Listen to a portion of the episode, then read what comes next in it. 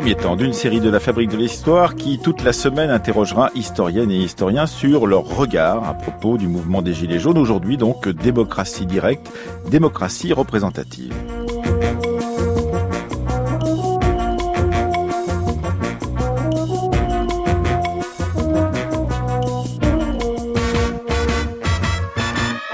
Nous évoquerons la question de la longue histoire des violences, des conflits sociaux, mais également des violences d'État. Mercredi, nous parlerons impôts et salaires. Et aujourd'hui, eh nous avons la chance de recevoir deux historiens dont les livres importants tous les deux traitent l'un et l'autre de la question de la politique, mais aussi de la représentation démocratique dans notre pays. Nicolas Rousselier est avec nous. Il a publié en 2015 La force de gouverner, une réflexion sur le pouvoir exécutif en France entre le 19e et le 21e siècle. C'est dans la collection Essai chez Gallimard et Gérard Noiriel vient tout juste de publier une histoire populaire de la France de la guerre de Cent Ans à nos jours aux éditions Agone.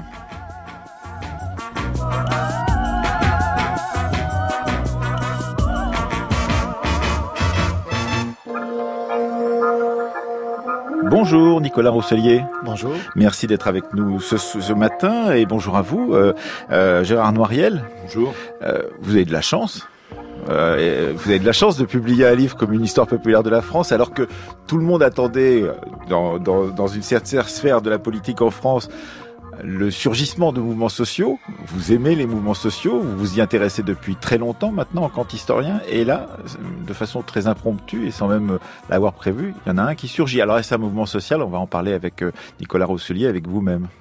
Oui, est-ce que c'est simplement de la chance hein, Parce que est-ce que finalement nos disciplines ne nous permettent pas de, de, pas de prévoir, mais enfin de mettre en évidence un certain nombre de problèmes? Je pense que c'est quand même euh, la conclusion de mon livre était quand même assez, pas dire ah prémonitoire, mais je, veux pas. C'était aussi appuyé sur toute une série de travaux de, de quel avenir Emmanuel Macron est-il le Voilà, c'est-à-dire on sentait quand même depuis un certain nombre d'années, ça ne remonte d'ailleurs bien avant euh, le enfin le quinquennat d'Emmanuel Macron, mais une, une, un fossé qui se creusait, je dirais. Donc voilà, c'est un aboutissement, mais c'est vrai que bon, ça, ça permet de donner plus de visibilité à ce genre de recherche. Mais néanmoins, euh, il y a la surprise en l'occurrence, c'est-à-dire la surprise de voir surgir un mouvement quand on ne l'attendait pas véritablement, à un endroit où on ne l'imaginait pas, euh, dans des lieux euh, multiples comme c'est le cas pour les ronds-points des Gilets jaunes. Et là, c'est une vraie surprise. Et vous savez, quand vous regardez dans l'histoire, hein, c'est ce que je montre dans mon livre, les, les, mouvements sociaux euh, prennent toujours les élites par surprise. C'est déjà parce que ça un mouvement ne ressemble jamais au précédent, et puis c'est jamais au moment où on l'attendait. Donc là, on a une vérification. Vous savez, 60, 68, bon, on pourrait dire la même chose des grèves du Front populaire ou, ou la Commune de Paris ou de 1848. À chaque fois, c'est, se reproduit cette surprise. Ce qui est sain, je dirais. Parce que ça prouve que tout n'est pas prévisible. Euh, Nicolas Rousselier, euh, vous êtes d'accord justement Vous avez été surpris comme tout le monde, euh, bien que observant de près l'histoire politique en France? Oui, j'ai été surpris absolument comme tout le monde. Je dirais que le mouvement prend à contre-pied pas seulement les élites, mais aussi des mouvements ou des partis, des organisations qui seraient supposées porter avec eux le, mouvement social, les syndicats, je pense évidemment en premier lieu. Donc euh, oui, il y a crise de la représentation euh, à, plusieurs titres. Enfin, pour euh, aller au plus au plus simple, je veux dire, la, première chose sur laquelle tout le monde est d'accord, c'est qu'il y a de toute façon une crise de la représentation à l'origine même de la Ve République. C'est à l'origine de la Ve République. Le, le, dégât collatéral de l'avènement de la Ve République, c'est à quoi sert le Parlement, le rôle du Parlement Et surtout de l'élection du président de la République euh, au suffrage universel. Oui, mais euh, ça c'est une dynamique qui, qui, se met en, en, place un peu après. La, la première chose, c'est que euh, l'avènement de la Ve République, c'est la sûreté, la stabilité du, de l'exécutif.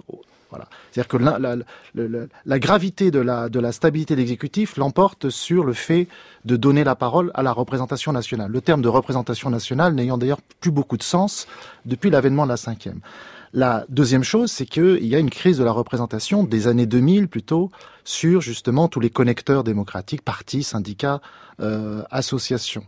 Et la troisième chose qui me semble la seule chose nouvelle, surprenante, euh, c'est qu'il y a maintenant une attaque directe, un petit peu sans filtre, en direct, en, instantané, du président de la République lui-même. Mm-hmm. Moi, je dirais que c'est, je dirais que c'est un mouvement plus politique peut-être que social, En tout cas, il n'est pas social classique. Mouvement politique parce que c'est la première crise anti-présidentialiste. Mais il faut dire aussi euh, que le président a donné de son corps, en l'occurrence dans euh, depuis le début de cette présidence, un peu comme Nicolas Sarkozy descendait pour des bains de foule et se retrouvait face à la population qui, au fur et à mesure, devenait de plus en plus hostile et qui, d'une certaine façon, lui interdit à un moment de continuer ses bains de foule. Eh bien, on voyait bien que Emmanuel Macron, depuis le début de son quinquennat, mmh. cherchait le contact, y compris en disant vous pouvez me dire des choses désagréables parce que je suis le président. Oui, absolument. C'est pour ça que je parle de politique sans filtre parce que dans la tradition que j'ai étudiée dans, mon livre, il y avait ce qu'on appelle la force de gouverner la, politique cérémoniale. C'est-à-dire qu'effectivement, même à l'époque de la Troisième République où les présidents sont faibles en, termes politiques, les présidents de la Troisième et de la Quatrième et encore de Gaulle réussissent à avoir une politique cérémonielle où vous avez des centaines de milliers, parfois des millions de spectateurs qui accompagnent les voyages présidentiels en, province. Vous avez un protocole, vous avez des Mario défilés. a écrit là-dessus d'ailleurs. Donc c'est énorme. Ensuite, vous avez l'ère des partis politiques où il y a aussi un filtre et des, masses euh, qui se font entre euh, un, chef politique, un représentant politique d'un côté, et puis le peuple de l'autre. Là, effectivement, les partis ne sont plus intermédiaires entre le président et le peuple qui est dans la rue. Euh, il n'y a plus même de cérémoniel ou de protocole. Et au fond, on, est presque dans le dur. On est à l'os. Il n'y a, plus rien. La, chair qui était les partis politiques, la représentation nationale, a disparu. Donc maintenant, à portée de baffe, et portée de baffe, oui. C'est ce que l'expression même utilisée dans le mouvement. Et donc, c'est ce qui se passe dans les visites que le président effectue en province. Et finalement, le, mouvement des Gilets jaunes, il est lui-même, en quelque sorte, ultra-présidentialiste. C'est-à-dire qu'il est, il est, il est au mouvement social ce qu'est l'ultra-présidentialiste qui est devenu la Ve République. Au fond, la, la seule cible, la seule cible du mouvement, c'est bien Macron. Macron démission, qui s'impose aussi aux lycéens. Et il euh, n'y a aucun filtre qui est dénoncé. On, on, ne dit pas dissolution de l'Assemblée, on dit Macron démission. On ne dit pas démission du gouvernement. Oui, les, des leaders politiques comme Jean-Luc Mélenchon disent dissolution de l'Assemblée, mais oui, euh, mais les instruments de la démocratie représentative, c'est-à-dire les, fusibles, ne sont pas attaqués par euh, les gilets jaunes. Ils attaquent directement l'os du président. Gérard Moriel. Oui, moi je dirais d'un point de vue sociologique plutôt que social, parce que c'est un mot qu'il faudrait définir. Je pense que cette crise elle, est le plus ancienne, c'est-à-dire on voit bien qu'il y a toujours eu, euh, depuis la Révolution française, hein, une voilà une double approche, conception de la citoyenneté, celle qui passe par la délégation de pouvoir. On, on élit, on choisit des représentants euh, qui euh, sont choisis par leurs compétences, et puis de l'autre côté, on a donc une une volonté qu'on retrouve déjà chez les sans-culottes de participer directement à l'action euh, politique. Et ça, c'est lié aussi à une évolution, enfin si on prend sur la longue durée, de, de, de des liens sociaux. C'est-à-dire, on est dans des sociétés où, dans l'ancien régime, enfin, où les liens directs priment, et puis progressivement, on a des liens indirects. Mmh. Donc, euh, c'est une contradiction qu'on voit bien aujourd'hui entre une aspiration à la démocratie directe et puis un système politique qui fonctionne par une multitude de, de liens indirects qui oblige, nécessitent donc la représentation. Oui, vous vous rappelez, et vous citez d'ailleurs euh, euh, Bernard Manin à ce propos, vous rappelez la, la, question du euh, processus électoral qui n'était pas un acquis de la Révolution, puisqu'il était déjà pratiqué sous l'Ancien Régime, mais vous expliquez aussi que Robespierre, c'est à la page 266 de votre livre, Gérard Noriel, une histoire populaire de la France, prenons, prenons ça le 29 juillet 1789, un moment, un discours essentiel dans lequel il disait que le mot peuple était installé donc euh, c'est comme ça que vous l'analysez, euh, Gérard Nariel, au centre d'une nouvelle langue politique. Et effectivement, c'est au nom du peuple que l'on euh, élit, c'est au nom du peuple que l'on mmh. nomme des représentants. Mais quand le peuple lui-même ne veut plus de ses représentants, que fait-on en l'occurrence, Gérard Nariel eh bien, ça a été une des dimensions de l'histoire de, de, de, politique de la France, puisqu'on voit bien qu'à chaque fois, je dirais que ce soit sous la Révolution française, mais en 1848, sous la Commune de Paris, euh, même après, enfin peut-être en 68, en mai 68, il y a toujours cette mise en cause de la de, de la représentation, de la délégation. Et euh, bon, bah, une fois que le mouvement social euh, s'atténue, eh bien, euh, ces, ces aspirations-là, elles demeurent, mais elles sont enfouies, elles n'ont plus d'expression mhm. publique. Mais ce que je voulais ajouter, c'est que je crois aussi que dans les mutations, dans le caractère nouveau de ce qui se passe aujourd'hui, il faut prendre aussi peut-être euh, réintégrer la sphère politique. Je ne sais pas ce que vous en mmh. pensez, Nicolas Rousselier, mais au sein aussi d'un espace public qui lui-même a changé dans la relation entre les, les représentants politiques et les journalistes et les, les, médias, avec donc où il y a des effets de proximité, de fausse proximité quelque part, hein, mais qui jouent peut-être aussi dans euh, les formes d'appropriation donc du vocabulaire politique.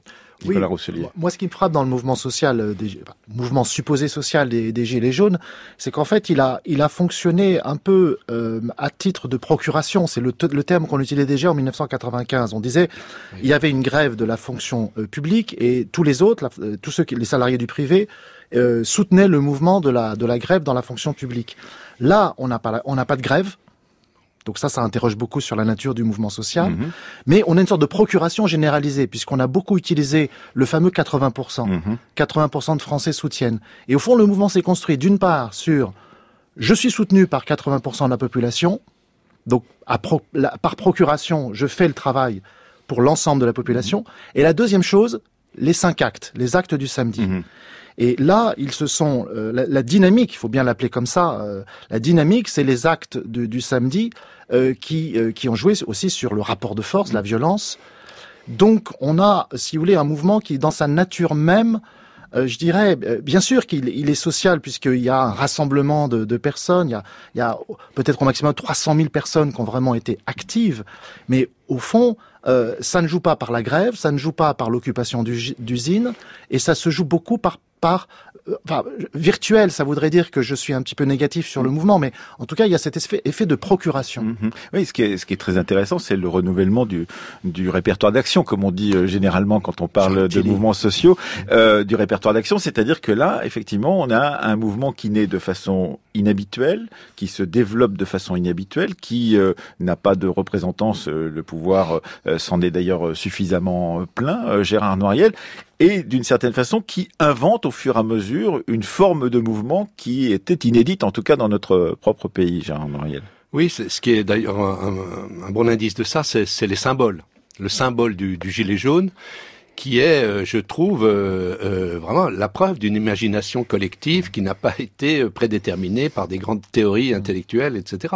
Et, et qui est, quand on y réfléchit, c'est vrai que je vous reconnais qu'au moi-même, au début, je n'avais pas fait le lien, et c'est progressivement, je me suis dit, oui, il y a, y a un lien avec les, les, revendications, puisque on sait que le gilet jaune, c'est l'instrument, bon, pour, quand, on, est en, panne au bord de la route, qu'il faut donner une visibilité, enfin, il y a des choses qui, et je trouve, c'est, peut-être plus important que ce qu'on croit, cette dimension symbolique. C'est-à-dire, il suffit pas d'avoir une idée, même de, de, de, communiquer sur les réseaux sociaux pour donner un mouvement de masse. Il faut que ça touche mmh. les gens.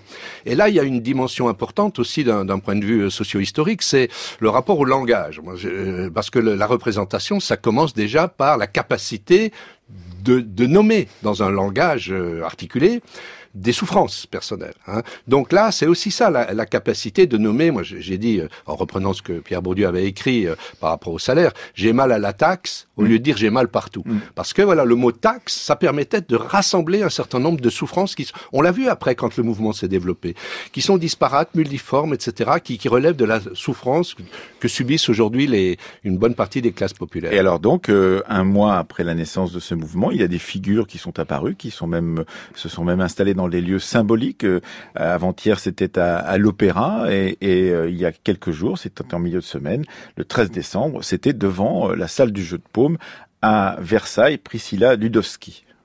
Voilà bientôt un mois que le mouvement populaire des Gilets jaunes secoue la France. Ce mouvement n'appartient à personne et à tout le monde. Il est l'expression d'un peuple qui, depuis 40 ans, se voit dépossédé de tout ce qui lui permettrait de croire en son avenir et en sa grandeur. Voilà 40 ans que président après président, élection après élection, les trahisons, les mensonges et les abandons se succèdent. Par conséquent, nous, Gilets jaunes, exigeons une baisse sérieuse de toutes les taxes et impôts sur les produits de première nécessité, énergie, logement, transport, produits alimentaires, vêtements, et etc. ainsi qu'une baisse significative de toutes les rentes, salaires, privilèges et retraites courantes et futures des élus et hauts fonctionnaires. Et dans cette même euh, conférence de presse devant euh, la salle du jeu de paume euh, à Versailles, eh bien, il y avait un autre leader de ce mouvement des Gilets jaunes qui demandait le référendum d'initiative populaire pour la France. L'usage des symboles, disiez-vous, Gérard Noiriel. Mm. Quel symbole que la salle du jeu de paume, Nicolas Rousselier. On se dit, voilà, on revient au tout début de la Révolution française. Oui, mais moi, je, je, je dirais qu'il y a une chose qu'il faut éviter de faire, c'est de euh, séparer euh, mouvement social et représentation. Je dirais, il n'y a pas d'un côté les institutions représentatives qui sont en panne, euh, qui trahissent, qui sont dans la distance avec le peuple, et puis de côté, de l'autre côté, un mouvement social qui, par nature, du fait même qu'il s'ancre dans la population, mhm. euh, serait authentique, etc. La représentation, elle est aussi tout de suite, dès le départ, dans un mouvement, dans un mouvement social ou dans un mouvement politique. C'est-à-dire que là, on est en... le mouvement des Gilets jaunes n'a fait que de la représentation et a démultiplié la représentation. Donc, on a des représentants comme ce, celle, la, dame qu'on vient d'entendre. Euh, on a aussi, pour jouer sur les mots, on a, on a aussi de la représentation, c'est-à-dire la représentation où on se filme. J'étais beaucoup frappé de voir que même au, au cœur de la violence, les manifestants des actes du samedi se, se, filmer pour ensuite mettre ça en vidéo. Donc la représentation, elle est au cœur même d'un mouvement euh, social. Je ne sais pas ce qu'en pense Gérard Noiriel, mais on ne peut pas opposer parce qu'un mouvement social, alors là au sens classique, c'est très vite, par exemple, euh, écrire un tract il faut bien déléguer quelqu'un à l'écriture du tract. Il faut déléguer, par exemple, trois ou quatre personnes. Pour il faut faire les banderoles. Il faut faire un comité de grève. Un comité de grève. Il faut déléguer des personnes, par exemple, pour un, un état-major qui euh, élabore une stratégie dans la grève, dans la manifestation, dans le rapport de force. Collecter des fonds pour pouvoir permettre ce mouvement de ceci, Tout ceci, ça s'est fait dans les Gilets jaunes. Ça s'est fait d'une nouvelle manière, mais ça s'est fait dans les Gilets jaunes. Oui, oui, c'est ce que j'avais écrit dans la tribune euh, dans le Monde. Je pense qu'effectivement, on, on, doit se réfléchir à ça, euh, et en prenant le temps que la recherche exige aussi. Hein. Mais comme ça, à titre d'hypothèse, on peut montrer qu'effectivement, je crois qu'on est en train peut-être de passer d'un certain mode de représentation à, à un autre. C'est pour ça que ça permet d'éviter aussi de, de jouer les donneurs de leçons, mmh. de, de, faire voilà des jugements par rapport aux syndicats, etc. C'est et je pense, je suis tout à fait d'accord avec vous, on n'en est pas en dehors de la représentation. Mmh. Mais voilà, les formes de représentation changent. Il faut passer devant les chaînes d'infos euh, continues. Il faut euh, euh, voilà les les, il faut, il faut les parler, réseaux sociaux. parler de façon courte pour que ces chaînes puissent et, et ça, ils ont une culture. Enfin, cette nouvelle génération, souvent, ils ont une culture déjà de l'image. Il y a une sorte de démocratisation aussi de l'accès à l'image et de l'usage de l'image. Et j'étais aussi mmh. frappé que vous quand je voyais dans les manifestations les gens en train de se filmer, en train de manifester. Imaginons ça à l'époque du Front Populaire, enfin c'était complètement inouï, quoi. Donc là, voilà, là il y a des éléments nouveaux qui, qui s'imposent. Et puis alors dans cette question de la représentation, il y a aussi la capacité, euh, comme je le dis souvent, aux champions de boxe du canton de s'attaquer directement aux champions du monde ou en champion de France en l'occurrence, et, par l'intermédiaire des réseaux sociaux, Nicolas Rousselier. Mmh. Ce qui est tout à fait évident, c'est que là, on peut s'adresser directement à chacun des euh, chacune des personnes de l'élite, que ce soit des euh, hommes politiques, euh, des députés, euh, des représentants médiatiques, par exemple, en allant poster directement sur leur compte Twitter, sur leur compte Facebook, sur leur compte Instagram, des revendications, des demandes, des insultes, des récriminations, etc., etc. Nicolas Rousselier. Et cela, effectivement, dans la question de la représentation, ça change des choses aussi. Oui, mais moi je suis assez sceptique sur l'idée d'horizontalité de, de l'Internet et des réseaux sociaux, parce que l'impression que ça me donne, le, personnage de Fly Rider, mhm. je crois qu'en anglais ça veut dire euh, en quelque sorte le, cavalier volant. Mhm. Bon, euh, je suis frappé par le fait qu'il euh, y a aussi une sorte de compétition interne à l'ensemble de ces représentants mhm. pour savoir lequel aura le plus de followers, le, plus de, de visionnage de ces, de ces vidéos aussi. Et, donc, je suis pas sûr que spontanément euh, les réseaux sociaux produisent de l'horizontalité, de l'égalité. C'est-à-dire que, euh, en, fait, euh, la représentation, comme je le disais, elle est tout de suite, elle est tout de suite là y compris en termes en termes de de spectacle euh, au sens de, de Guy Debord. Là, là, vraiment, on est aussi dans un dans un spectacle et c'est ça qui est probablement nouveau aussi, une dimension nouvelle. C'est la, la, mise en spectacle de, de ce mouvement, qui semble-t-il, c'est la, la, mise en spectacle est la condition même de, de sa dynamique. Mais contrairement à un mouvement social traditionnel, il était assez homogène au départ avec le côté gilet jaune revendication contre les taxes, mouvement antifiscal, et plus sa dynamique s'est développée, plus il est devenu hétérogène, ce qui est le contraire d'un mouvement social classique qui est pris en charge par une organisation, un comité de grève, qui obtient des choses par négociation. Mhm. Oui, euh, Gérard Noiriel, il y a cette euh, dimension-là, et, ce que vous appelez, en, recitant encore euh, Bernard Manin, spécialiste effectivement de la question démocratique en général, la, la démocratie du public, dites-vous. C'est quoi la démocratie du public? La démocratie du public, c'est effectivement, le, le, selon Bernard Manin, mais je, mes propres recherches, disons, conforté un petit peu ce, ce, cette analyse qui date des années 90. donc euh, voilà. Mais je trouve que c'est tout à fait pertinent, c'est-à-dire qu'il y a un affaiblissement des partis politiques hein, au profit de nouvelles, ce qu'on vient de dire, de, nouvelles formes de représentation. Et euh, je, moi, je mettrais presque peut-être dans le sein d'un même univers l'élection d'Emmanuel Macron, par exemple, les modes où on voit quelqu'un un outsider, surgir comme ça, en dehors des partis classiques, et qui, en, jouant sur Internet, etc., réussit à se faire euh, élire président de la République. Et ce mouvement-là, est-ce que c'est pas une nouvelle ère qui est, qui est entamée, donc, euh, qui qu'on pourrait nommer la démocratie publique? Parce que je veux dire juste une chose, effectivement, par rapport à, à ce qu'on peut appeler, euh, enfin, se, être méfiant par rapport à cette spontanéité ou cette soi-disant mmh. égalité, c'est que dans la multitude des choses qui paraissent aujourd'hui sur Internet, etc., il y a quand même des sélections.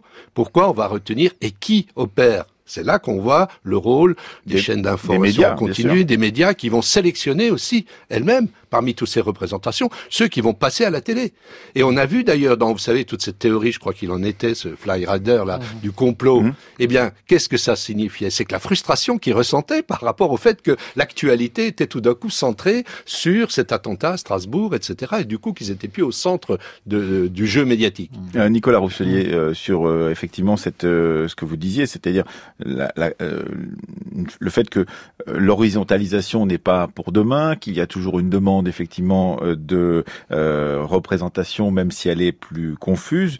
Euh, qu'est-ce que vous pensez, par exemple, de ce principe qui a été cité l'autre jour dans un article d'AOC Il faut dire que le travail d'AOC comme site internet qui a pris beaucoup de tribunes autour de cette question des gilets jaunes est tout à fait remarquable par Dominique Rousseau, le constitutionnaliste, qui rappelait effectivement le principe qui était énoncé par Sieyès en 1789 le peuple ne peut parler et ne peut agir que par ses représentants. Mais il faut donc les trouver, ces représentants en question. Oui, mais ce que, je dirais, c'est que il faut pas non plus uniquement se centrer sur les événements révolutionnaires. Euh, Gérard Noiriel a cité effectivement 89, 48, la Commune.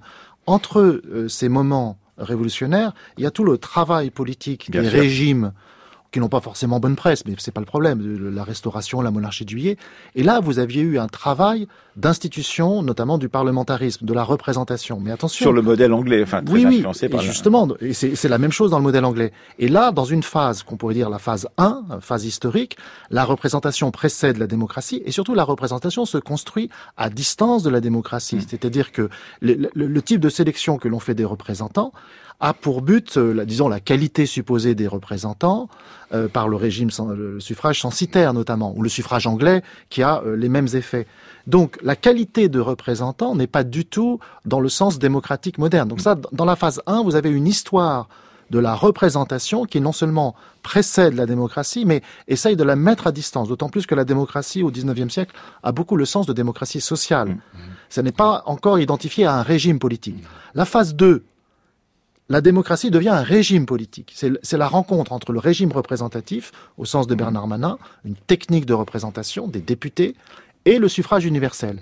Ce qui fait que la notion de démocratie a, tendance à s'identifier avec la technique du suffrage universel, ce qui laisse de côté la démocratie directe. Et il y a la phase 3 que j'ai étudiée dans mon livre, où là, finalement... La force de gouverner. Voilà, quand il y a l'élection du président de la République au suffrage universel, à partir de 65, la première élection, Là, la démocratie électorale tente à se, retourner contre la représentation, parce que cela délégitime les représentants nationaux classiques, la délibération, l'assemblée, et cela met en place l'élection directe du chef.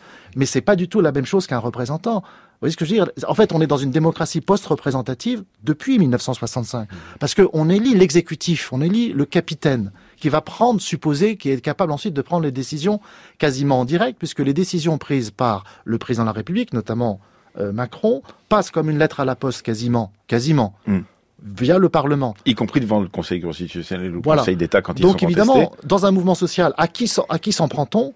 Euh, Quelle est la cible? C'est évidemment la cible de celui à qui on attribue d'avoir pris la décision en direct, sans filtre. Donc le côté sans filtre du mouvement social se retrouve constitutionnellement dans le côté sans filtre de la cinquième Vous voulez dire que euh, c'est peut-être euh, comme le fait la poule, c'est-à-dire que c'est peut-être aussi le système représentatif tel qu'il existe depuis 1965, euh, Nicolas Rousselier, qui finit par donner cela d'une certaine ah façon. Oui, à force d'avoir économisé, triangulé les partis, puis les syndicats, puis finalement l'opinion au sens traditionnel, on se retrouve à l'os. Oui, Gérard Noiriel est-ce qu'il n'y a pas une tendance plus large que la France? Que quand on voit la, le présidentialisme, on le retrouve aussi si on prend les États-Unis, etc. Donc voilà, c'est le lien qu'on peut faire aussi avec les les médias, le, fait que maintenant un simple tweet est perçu comme un discours politique, etc. Donc mmh.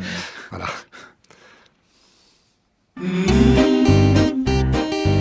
France Culture, la fabrique de l'histoire, Emmanuel Laurentin viendra. Un jour, mon patron me dira Allez, je vous augmente aussi, mais aujourd'hui, je vous licencie. Merci au pot de la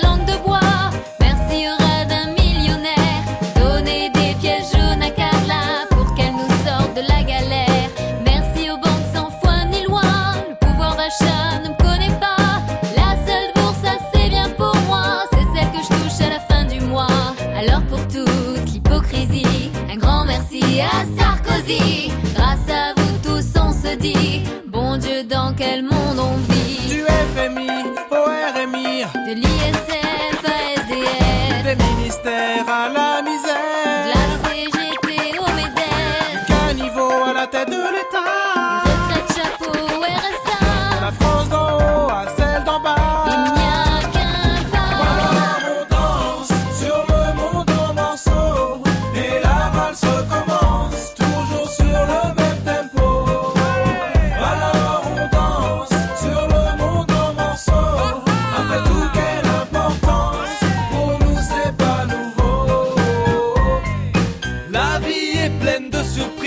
surtout pour ceux qui connaissent la crise. Je lève mon verre à votre santé avant qu'on se fasse tous sauter. Moi dans la vie, je m'en fais pas. Je bouffe des pâtes à tous les repas. Embrasser pour moi la famille pendant que mes frères crient à la famine.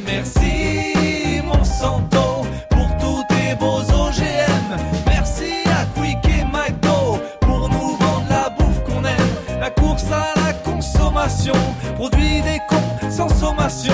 Et vous qui trouvez tout horrible, moi je dis qu'ensemble tout est possible. C'est pas grave, on vous pardonne quand le monde à sa perte. Bien sûr, vous avez la donne, nous on fera avec les restes. Reprends une part de conneries pour le dessert. Je sais que t'en as marre, mais y a que ça qui reste pas cher. Je vous jette pas la pierre, vous qui bossez comme des fous pour nous sortir de la galère. Après tout, j'ai voté pour vous. La croisière s'amuse pendant qu'on patoche dans la boue. Excusez-moi, j'appuie, je suis dans la merde jusqu'au cou. Du FMI au RMI, De l'ISF à SDF, des ministères à la de misère. la CGT au MEDEF, Caniveau à la tête de l'État. retraite chapeau au RSA.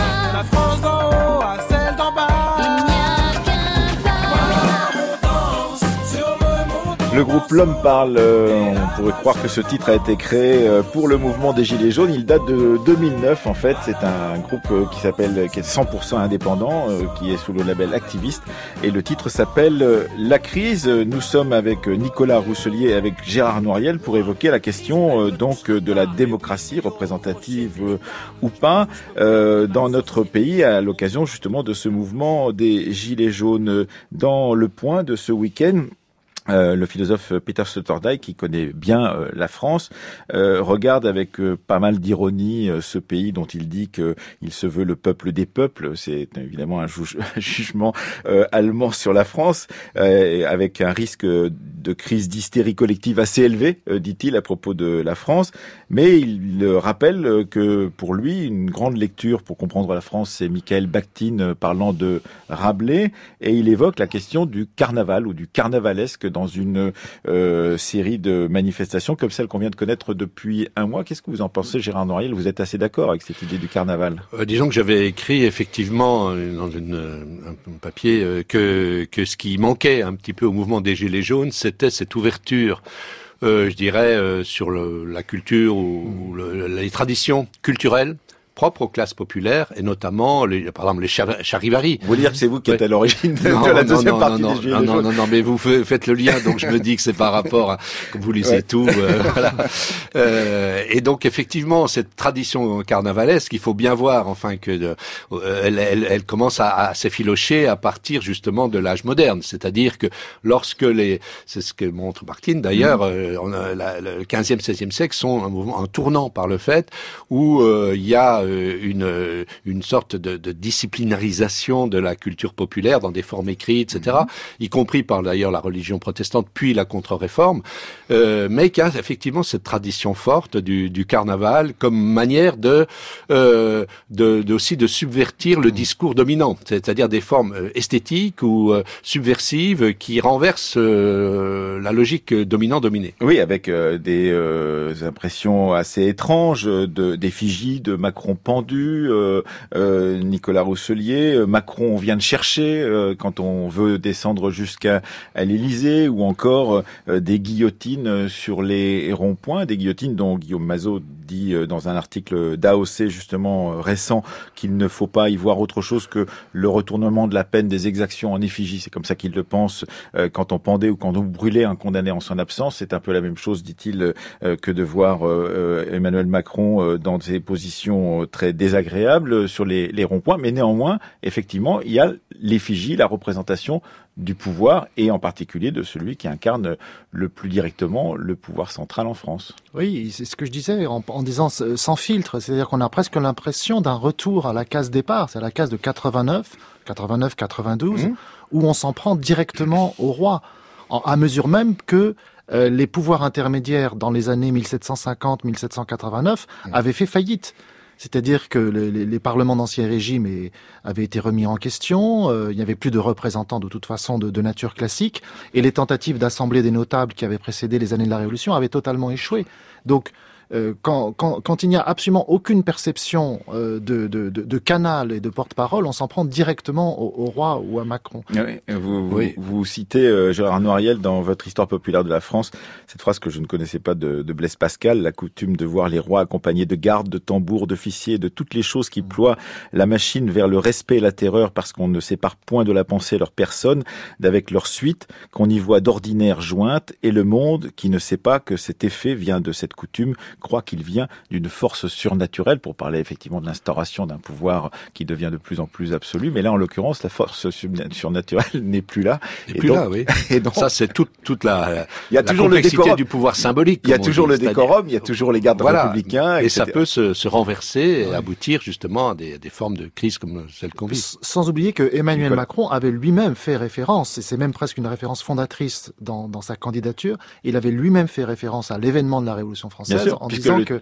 quelque le- chose de grave s'était passé à cette Oui, époque-là. le titre même de son programme euh, s'appelait Aussi, Révolution, mais il avait fait référence à la, à la mort du roi, euh, au fait que le roi avait été exécuté et que ça avait laissé un vide, un vide qui n'avait jamais été comblé de- de- depuis lors.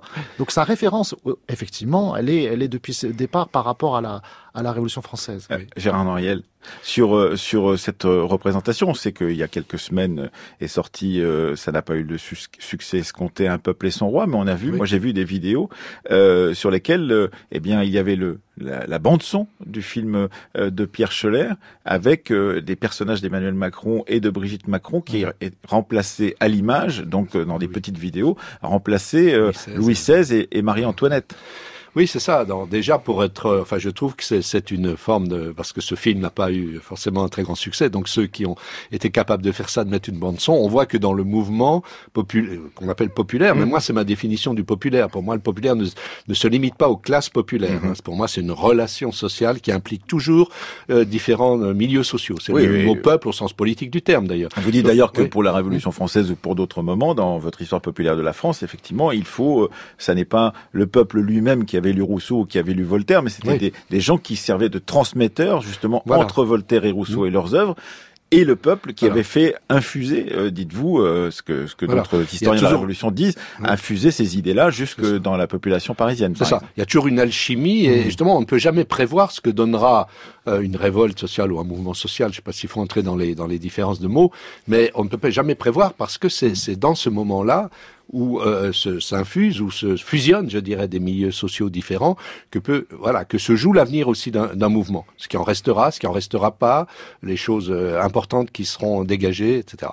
Nicolas Rousselier. Et ce qui est aussi amusant à titre historique et de comparaison, c'est de voir aussi que dans l'histoire des régimes modernes, donc qui ont, euh, si vous voulez, articulé dans un, at- un attelage qui n'est jamais équilibré, qui ont articulé euh, représentation et démocratie, démocratie par l'élection, vous avez aussi d'autres voies que la voie française. Par exemple, je pense à la voie anglaise, justement, où, comme disait le, le constitutionnaliste du XIXe siècle, euh, Be- Bedgehout, euh, dans, dans sa English Constitution, la constitution anglaise, il disait une chose très intéressante. Il disait en, gros- en gros, le, le monarque, bon, c'est la reine Victoria à l'époque, avec le, le- le prestige qu'elle a, parce que Bedgehout écrit à la fin des années 1860. Et euh, il disait finalement, elle a perdu le terrain, elle a perdu la partie, le match du point de vue du pouvoir politique. Elle a très peu de pouvoir politique, mais toute la partie, ce que Bedgehout appelle la partie digne, dignifiée, Hmm. faudrait- faudrait-il traduire en français, la partie dignifiée de la monarchie reste entière. Elle s'est même développée.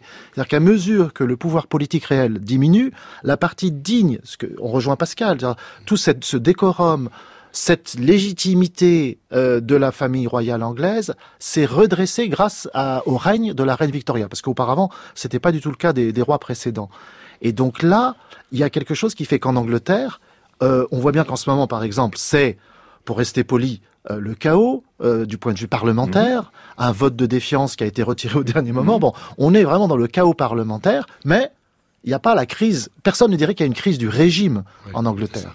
Alors, quoi, les monarchies, peut-être, sont...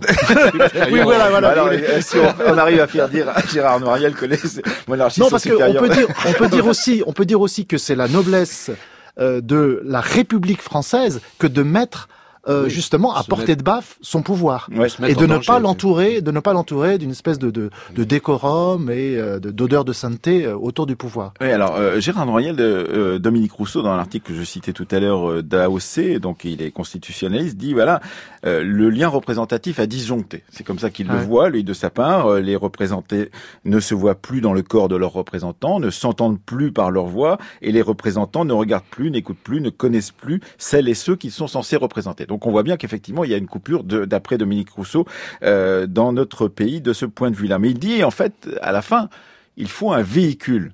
Sans véhicule, l'idée reste sur place. Sans institution qui la porte dans la durée, l'idée retombe. Et donc, il faut imaginer des institutions qui, par leur désignation, qui, par leur procédure de décision, leur mécanisme de contrôle, restent euh, ouvertes et connectées à l'énergie sociale qui les a produites. C'est ce que dit euh, euh, Dominique Rousseau dans cet article excellent euh, d'AOC. Effectivement, la question, c'est que nous sommes un peu euh, à la fin, peut-être, de ce mouvement des Gilets jaunes tel qu'on l'a connu Mm. depuis un mois. Il est peut-être en train de s'essouffler, encore, on ne sait pas. Mais d'une certaine façon, l'énergie est toujours là, et cette énergie va se transformer comment? Quel véhicule va-t-elle prendre pour pouvoir aller plus loin? Bon, un historien n'est pas, sûr, n'est pas je- devin, je- mais je- euh, ce que je veux dire, c'est, on a- je voulais le dire aussi tout à l'heure, c'est que c'est aussi lié à une crise de la gauche. Je veux oui. dire, le, le, le, le- voilà, le, le- le- C'est l'espérance. ce que dit Christiane Taubira hier dans le oui, journal voilà, du dimanche. mais c'est c'est indéniable parce que il n'y a pas, je dirais, euh, de, de, de force suffisamment euh, re- représentative de ce côté-là. Il y a, puisque les, les, les gens ont le sentiment d'avoir tout essayé, du po- moi, point de vue des, des partis démocratiques, hein, la droite, la gauche, etc. Donc il y a déjà quand même ce- cet élément-là qui est assez classique, je dirais, mais qui est important. Euh, il y a aussi le fait d'un recul dans simplement si on fait une analyse sociologique des, des gens qui sont députés aujourd'hui, on s'aperçoit qu'il n'y a, aucun ouvrier, que les ouvriers représentent 20% de la population active. On est en recul par rapport au Front populaire, alors même que dans le même temps, il y a une élévation considérable du niveau scolaire de, de 80% d'une classe d'âge au bac, etc. Donc il y a cette aspiration qui Et est qui d'autant se, plus qui forte. se remarque d'ailleurs dans le Oui, mouvement des dans le Gilets jaunes. mouvement des gens Parce qui- qu'effectivement, oui. beaucoup de ces porte-paroles portent euh, véritablement la parole. euh, Si et certains, sont tout à fait capables voilà. de, de, de parler en public, ont des idées, etc. Donc je pense qu'il y a aussi cette dimension-là de, de la crise qui est, qui est très importante et qu'il faut solutionner. En, voilà. euh, Nicolas Rousselier. Alors oui, mais moi je dirais aussi attention à la définition du mot représentation, parce que une fois qu'on aurait, et ça ce serait déjà très fort, très hypothétique, une fois qu'on aurait trouvé des solutions à la représentation dans son aspect de représentativité. Par exemple, le mouvement des Gilets jaunes porte euh, la revendication, par exemple, d'assemblées citoyennes. Mm. 500 citoyens, par exemple, tirés au sort. Une fois qu'on met une assemblée qui a effectivement, en termes de miroir, une représentativité sociale, sociologique, mais c'est déjà une partie du problème peut-être qui est résolue, mais ensuite ça ouvre un autre problème, c'est-à-dire comment travaille-t-on une fois que l'Assemblée est réunie? Parce que travailler, par exemple, sur, imaginons, revenons dans l'ép- l'époque où c'était bien le Parlement et non pas l'exécutif qui faisait le budget de la nation. Aujourd'hui, l'Assemblée citoyenne, tirée au sort, devrait commencer un travail extrêmement complexe, travail en commission, travail d'élaboration du budget, travail d'élaboration d'une loi. Donc, euh, attention, il faut savoir aussi, l'étape 2, c'est l'étape de la délibération. Et là, ça souligne quelque chose qui est en fait, dont personne ne parle, mais qui est, le, à mon avis, le cœur de la crise de la démocratie représentative, c'est que dans une assemblée, quelle qu'elle soit finalement, ça peut être une assemblée de co- copropriétaires Mhm. où en fait vous avez trois pelés et quatre tondus qui, qui détiennent euh, tout le pouvoir dans la- l'assemblée de copropriétaires. Ce que je dis là, c'est du vécu. C'est- je Bon. pense que, oui, Donc, une fois que. Donc une fois l'assemblée est, est- est- est mise en place, il faut qu'il y ait un travail, un, un travail de délibération. Et là, il faut que les individus soient libres de leur vote puissent délibérer en conscience, et c'est ce que j'appelle la liberté de conscience du parlementaire. Et là, effectivement, ça, c'est un dégât collatéral de l'évolution des démocraties en France et ailleurs depuis maintenant 40 ou 50 ans. Parce que Mais la- c'est- intéressant de dire, vous dites 40 ou 50 ans, c'est ce que disait euh, Priscilla Ludowski devant Oui, euh, le, la, la salle du jeu de paume euh, il y a quatre ou cinq jours et elle l'a redit donc euh, sur les marches euh, de l'opéra samedi, euh, une de ses porte-paroles du mouvement des Gilets jaunes, depuis 40 ans. Qu'est-ce qui s'est passé depuis 40 ans? Parce que tout compte fait, vous vous faites remonter ça plus loin à 60, 60 ou 70 ans puisque c'est en 1965 avec l'élection, euh, la première élection au suffrage universel du président de la République. Qu'est-ce qui s'est passé pour qu'on ait l'impression que c'est depuis 40 ans qu'il y a quelque chose qui, qui marche Alors, pas moi, ma réponse, ce serait de dire, là, il faut aussi euh, ne pas considérer que le social ou que le politique. Il faut considérer aussi des éléments euh, d'histoire économique. C'est-à-dire que on a quand même une phase pendant laquelle on a un État social qui se met en place, qui se développe, et c'est un État Un social state, euh, qui, qui va dans le sens du progrès et qui effectivement renforce au fur et à mesure de la croissance économique, qui renforce la protection sociale. Et même mieux, même mieux, ça c'est le carré magique, les progrès de l'État social étaient un facteur de croissance économique directement. Ensuite, depuis les années 80, on aime ou on n'aime pas, on est entré effectivement dans une économie d'endettement. C'est-à-dire que la, survie de l'État social se fait sur l'endettement de, euh, de la nation, l'endettement de l'État. Et en phase 3, qui est- là, elle est en pointillé. Donc là, c'est, elle est en jeu. La phase 3, c'est est-ce que on peut faire une politique d'austérité, de désendettement, de réduction des déficits publics sur la taxation euh, générale, non pas en faisant payer les riches? Parce que ça, économiquement, enfin, par rapport au problème de la dette et des déficits, c'est pas ça. C'est, c'est- il faut le dire, c'est pas ça qui économiquement peut être, enfin, financièrement, budgétairement, ça n'est pas peut la suffire solution. en tout cas. Donc on est dans un- une quadrature du cercle parce qu'il faut faire peser l'effort de désendettement sur euh, l'assiette, la masse de la population. Donc c'est Gérard Noiriel. Oui, oui, ben évidemment. euh, merci de l'avoir rappelé. euh, la- les questions économiques sont tout à fait déterminantes et on voit dans les années 80 le, le basculement de l'économie mondiale hein, vers le capitalisme néolibéral et qui, qui pose un problème effectivement dont on n'a pas beaucoup parlé, mais c'est que est-ce qu'on peut résoudre sur un plan uniquement national des questions voilà qui aujourd'hui sont intriquées au niveau international? C'est l'une des, des, des responsabilités aujourd'hui aussi des, des, des syndicats, des, des organisations qui représentent les classes populaires de pouvoir se se coordonner au moins au niveau européen, c'est un gros un gros enjeu pour pouvoir peser et puis euh, adopter des, des politiques économiques qui soient moins défavorables aux, aux plus faibles. Et cette euh, question justement des services publics, de la façon dont euh, l'État dépense son argent est au cœur aussi euh, des critiques de certains euh, des gilets jaunes qui voudraient pouvoir euh, regarder ce que l'on fait de l'argent payé par euh, leurs impôts. Et effectivement, il y a une chanson qui est sortie vendredi dernier, je crois, de Gauvin Cers, qui est donc euh, un chanteur creusois, euh, considéré comme une sorte de successeur de Renault, qui s'appelle Les Oubliés. Les paroles, évidemment, traitent de cette question de l'espace rural qui se- serait oublié justement des services publics.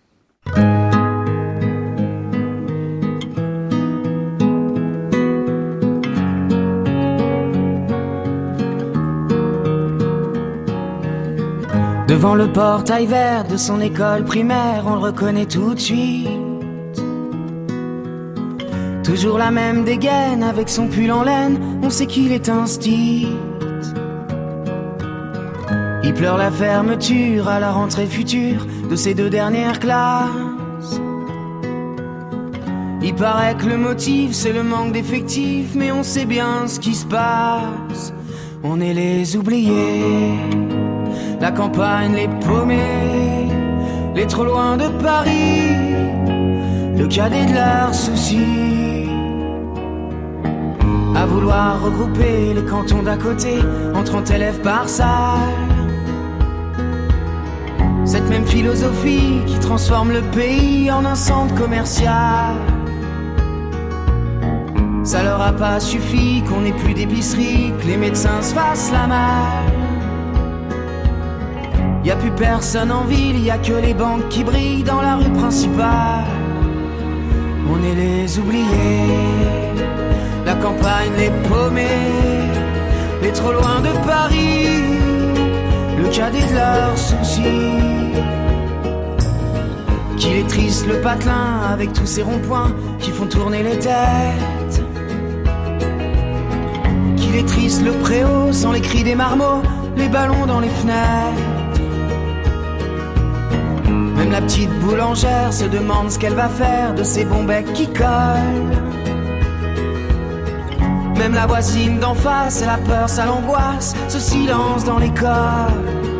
On est les oubliés. Les oubliés de Gauvin Serre, c'est un titre qui vient tout juste de sortir. Donc, il raconte effectivement la déréliction de certaines euh, régions euh, sans service public, sans école. C'est ce que raconte ce, ce titre-là. Nicolas Rousselier, l'avantage et l'intérêt quand on est chercheur, c'est de voir surgir euh, des euh, événements nouveaux qui parfois peuvent remettre en cause des théories longuement euh, préparées. Dans La force de gouverner, vous nous avez expliqué dans cet excellent livre sur le pouvoir exécutif en France en 2015 combien on avait comme ça une montée en puissance de ce pouvoir exécutif qui euh, euh, réduisait la part euh, du législatif et de la représentation législative euh, à la part la plus euh, petite. Et en fait, vous dites, euh, il y a peut-être quelque chose qui est en train de se passer. Oui, je suis en train de, réviser euh, le, jugement en quelque sorte ou d'apporter un addendum parce que euh, en fait mon livre, euh, j'arrivais sur euh, sur le seuil de la Ve République, donc j'expliquais la logique de la Ve République à, son avènement. Et effectivement, ça, la logique c'était d'installer définitivement la, force de gouverner au, détriment de la force du Parlement. Mais là, on voit en fait que la force de gouverner tutoie, tutoie de très proche, comme comme un, un funambule sur une crête, tutoie de très proche l'impuissance à gouverner. Euh, et donc là, on a une immense machinerie gouvernementale. C'est ça, c'est ce qui se voit aussi dans les démocraties comme les États-Unis, encore plus l'Angleterre, par exemple, autour du Premier ministre. C'est le XXe siècle est caractérisé par cette machinerie, machinery of government, Mhm. disent les Anglais. Mais en même temps, euh, au fond, le pouvoir politique qui vient comme une pastille au-dessus de cette vaste machinerie administrative, euh, donc les élus, euh, un nouveau président euh, qui nomme un premier ministre et quelques ministres, c'est une pastille qui doit en quelque sorte venir essayer de gouverner l'ensemble de la machinerie, et c'est extrêmement compliqué, extrêmement euh, di- difficile. Donc là, le, le mouvement auquel on assiste euh, aujourd'hui euh, souligne non seulement la, la crise de la démocratie représentative dont nous avons parlé dans l'émission, Mhm. mais secondement et plus profondément euh, un, développement d'une ingouvernabilité. Donc là, c'est le gouvernement, au sens l'art de gouverner, qui est touché. Oui, dans votre euh, livre, Gérard Noriel, qu'il faut conseiller à tous nos auditeurs, Une histoire populaire de la France, qui est lui aussi le, fruit d'un très long travail de plus de dix ans, en l'occurrence, de la guerre de Cent Ans à nos jours, chez Agone, vous dites que le pouvoir de l'État a toujours progressé grâce à la mémoire des conflits sociaux que les dominants conservent dans leurs archives.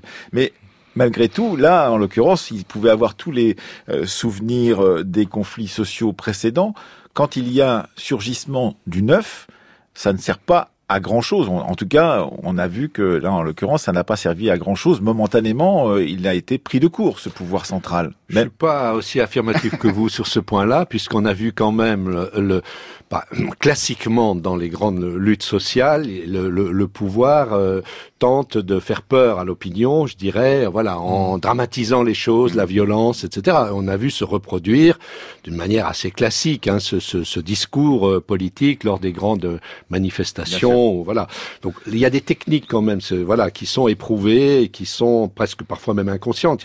C'est pas forcément conscient, mais qui, à mon sens, euh, sont, sont à l'œuvre encore aujourd'hui. Voilà. Ce qui, évidemment, euh, comme je le disais tout à l'heure, chaque mouvement est nouveau, mais il n'empêche qu'il y a des réflexes, des façons de faire qui, elles, sont classiques. Le fait que, vous savez, le, le, le, le- euh, Flaubert, là, dans, dans, dans, euh, dit et raconte à un moment donné, pour la Révolution de 1848, euh, que, que, que chapeau bas dans la casquette, Mm. c'est-à-dire quand il y a des grandes luttes sociales, dans, euh, dans l'instant où le rapport de force Mmh, est inversé, les élites, les dominants s'inclinent et disent oui, le peuple a raison, etc. Mais après, il y a tout un travail de visant, euh, voilà, à, je vais pas dire à récupérer, mais à, à discipliner ou à, ou, à, ou à atténuer les choses. Mais il en reste. Ce que je voudrais aussi souligner, c'est que ce que je montre aussi dans, dans le livre, c'est que toutes les luttes sociales, même quand, quand elles sont apparemment perdantes, il en reste quelque chose. Et c'est là qu'il y a une- aussi une dimension intéressante. Comment le, le, le- les, les élites, le- le- les, les spécialistes de- du pouvoir, de l'administration, etc., vont être capables d'intégrer ce qui s'est produit dans des formes qui soient compatibles avec les règles classiques de la démocratie. Déjà, Nicolas Rosselier l'intègre dans sa propre analyse, Oui, oui, bah, ce qui est déjà euh, euh, beaucoup. Mais tout de même,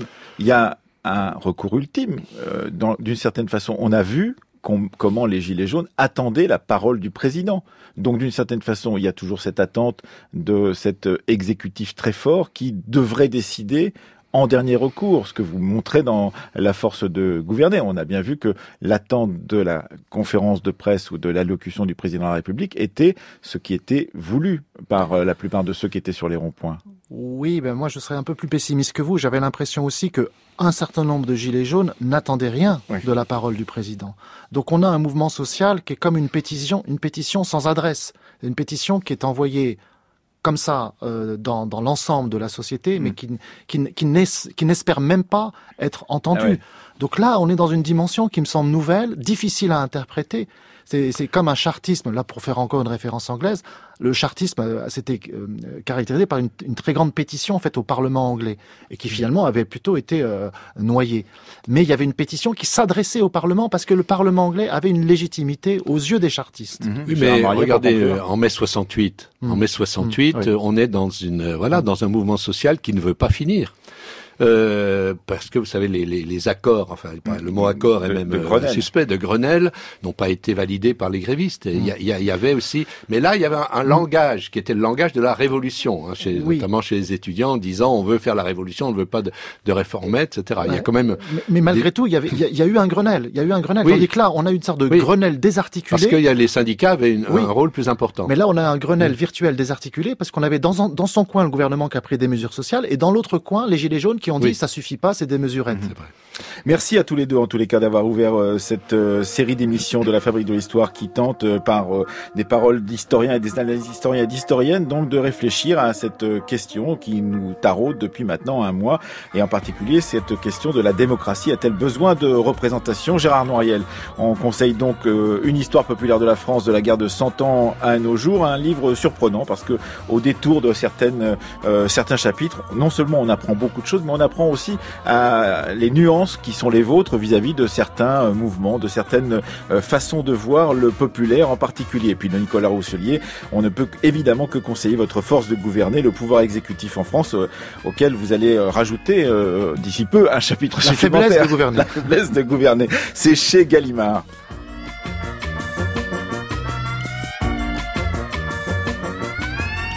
Oui. Demain, nous allons euh, débattre euh, de la question de la force, de la violence, violence de l'État, violence euh, des manifestants, avec des spécialistes de cette question. Comme d'habitude, cette émission été préparée par Aurélie Marseille et Céline Leclerc. Kevin Boisseau était à la technique et Séverine Cassard à la réalisation.